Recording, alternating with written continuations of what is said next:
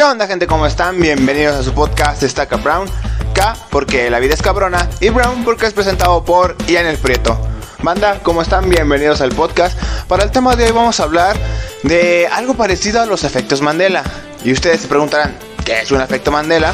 Bueno, los efectos Mandela son aquellas creencias o aquellos hechos que no son ciertos o no son como tal la gente piensa que son, pero que la gente los considera como ciertos, pero no lo son.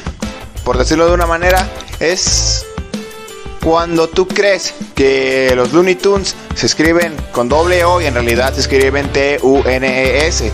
Ese es un efecto Mandela. O como cuando crees que el personaje del Monopoly tiene un monóculo y en realidad no, no trae un monóculo. Sí, yo también quedé como de...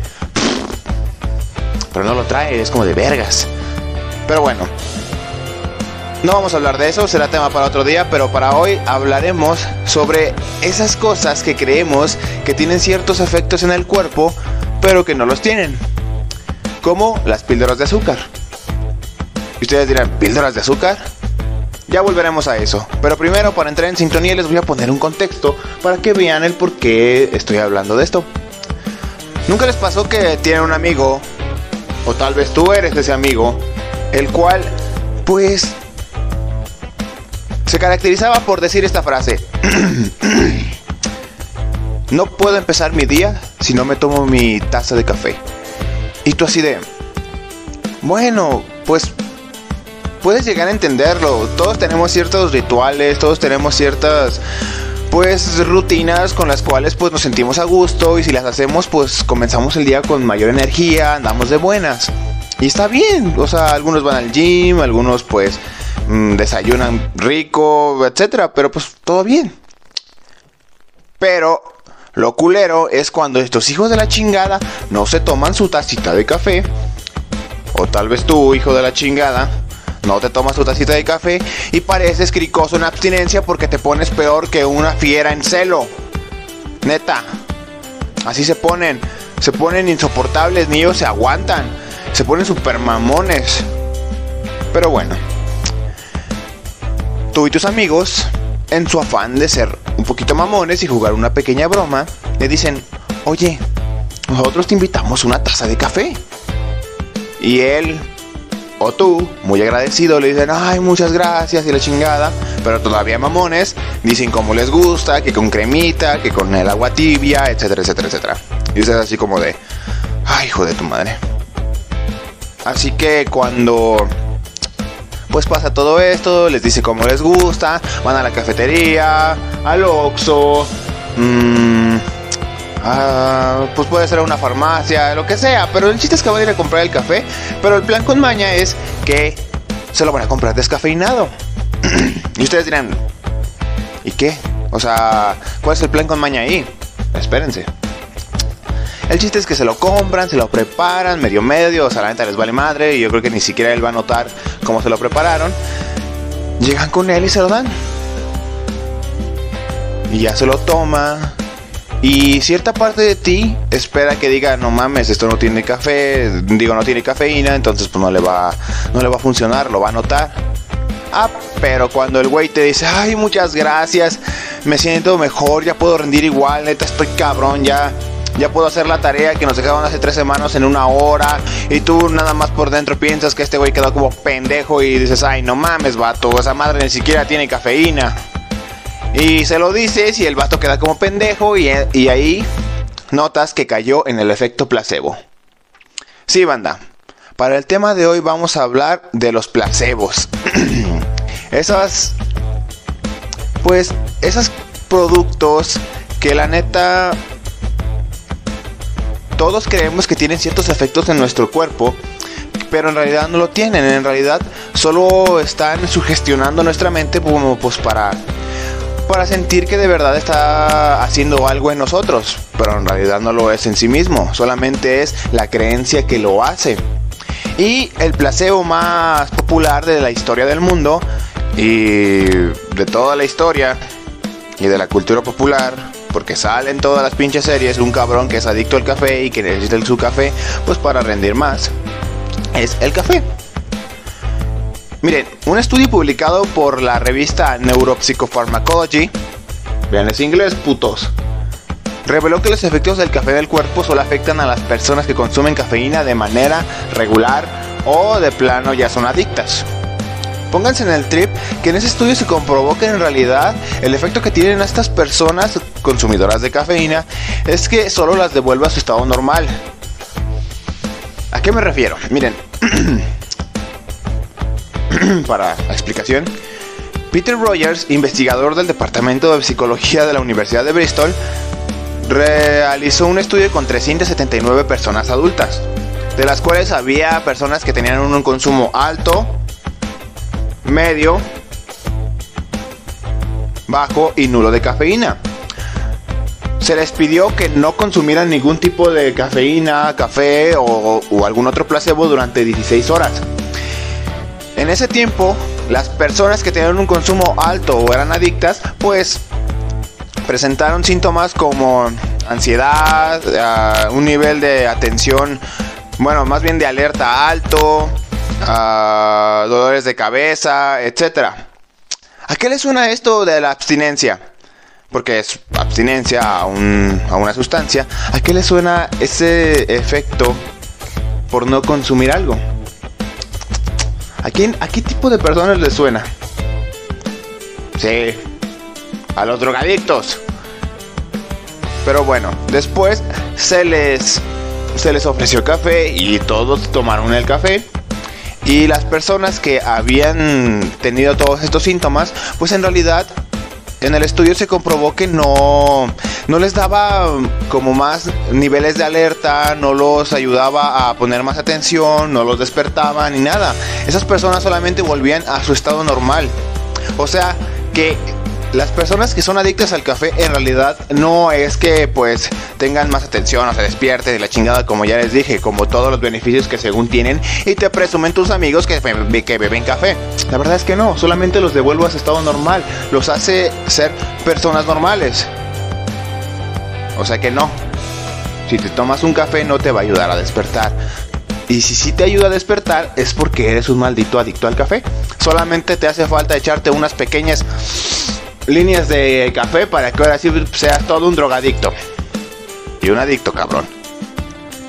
Así que sí, además de que las personas que presentaban ansiedad y ese tipo de enfermedades, pues también eran muy adeptas a volverse adictas al café, debido a que el, que el consumo de la cafeína les provocaba cierta excitación y emoción, entonces los hacía sentir muchísimo mejor. Vaya, cada vez más los que son muy adictos al café o los que les encanta estar mamando con el café y sus beneficios, me parecen cada vez más son los malditos adictos. Son cabrones, ¿eh? Son cabrones. Así que sí, el café no es más que un placebo. Un placebo más entre tantos que existen porque pues todos tenemos tenemos esos placebos o esas cosas que pensamos que nos hacen sentir bien, pero que en realidad no lo son. Como por ejemplo, ¿nunca les pasó que cuando estaban, les dolía la cabeza o se les bajaba la presión, pues les daban una coca pues para que se les subiera la presión? A mí me pasó que cuando yo estaba a dieta, de recién que empecé, recuerdo que mi doctor, bueno, el nutriólogo, me dijo que no debía de consumir azúcar. Era una dieta cetogénica de carne, muy rica, mi favorita, pero me dijo que no debía de consumir ni un gramo de azúcar o glucosa. Dije, ah, ok, está bien. Y me dice, si por alguna razón se te baja la presión, pues tómate, tómate, ¿cómo se dice? Tómate una Coca Light para que engañes al cuerpo y piense que estás consumiendo azúcar y pues tu cerebro diga, ah, este güey está tomándose una coca, entonces pues lo engañas y se te sube la presión. Y ahí fue como de, ah, chingado, entonces es un mito que la coca te sube la presión en sí misma o qué pedo, solamente es la creencia. O también el famosísimo un bolillo para el susto que pues yo nunca he entendido el por qué un bolillo para el susto, no nunca me han explicado bien qué puto efecto tiene en mi cuerpo, pues para que pues, funcione el bolillo para el susto, pero yo lo hago pues porque no mames, o sea, me ayuda, según yo. A lo mejor si yo pensara que esta madre ni siquiera funciona, tal vez seguiría igual de asustado, igual de alterado, pero quién sabe, a lo mejor solamente se trata de comer algo pues para pues para que no te mueras del susto. A lo mejor, no sé. Pero sí, el efecto de los... el efecto de los placebos es que te autosugestionas. O sea, sugestionar es como que tú mismo te haces creer que funciona lo que estás tomándote. Por eso les decía la píldora de azúcar. Las píldoras de azúcar son...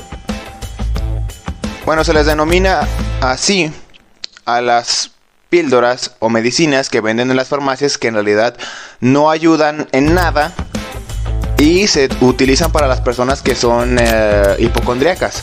Ya saben, esas personas que se enferman y enferman y enferman, pero que en realidad no están enfermas y que solamente piensan que están enfermas, entonces se medio enferman y presentan síntomas, pero esos síntomas se los provocan ellos mismos.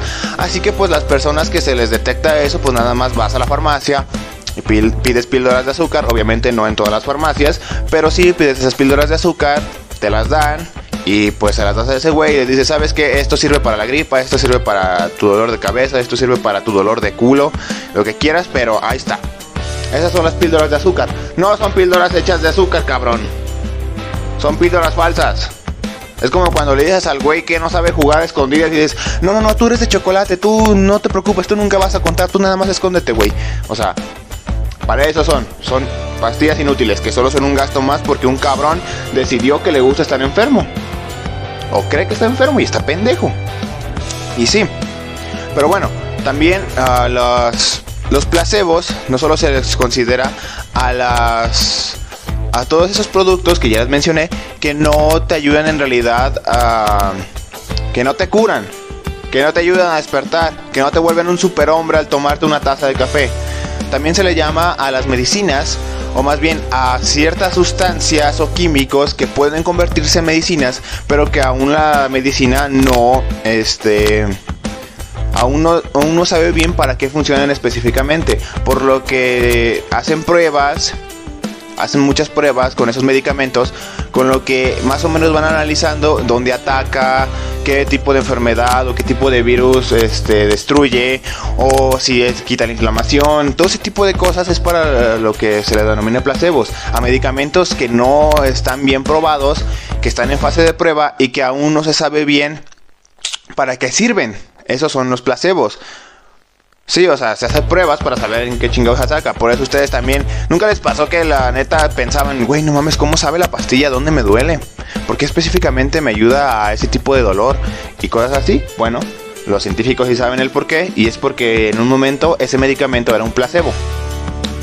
Y bueno, ese es el efecto placebo. Son esas cosas que creemos que nos ayudan, nos hacen sentir bien, pero que en realidad no es así.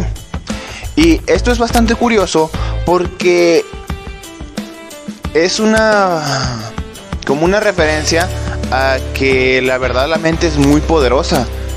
Porque recuerdan esa película de de, desfragmentado, donde el vato creía que era una bestia o, algo así, y el güey resultaba que sí se convertía en una puta bestia y no podías ni matarlo dándole un escopetazo en la jeta, porque no mames, el güey era una puta bestia. Él creía que era una bestia y es una perra bestia. Así que sí, es como la te autosugestionas y te ayudas a ti mismo a creer que estás bien. Por eso muchas veces también cuando los enfermos pues están en, encamados en un hospital y muchas veces los doctores dicen, ¿saben qué?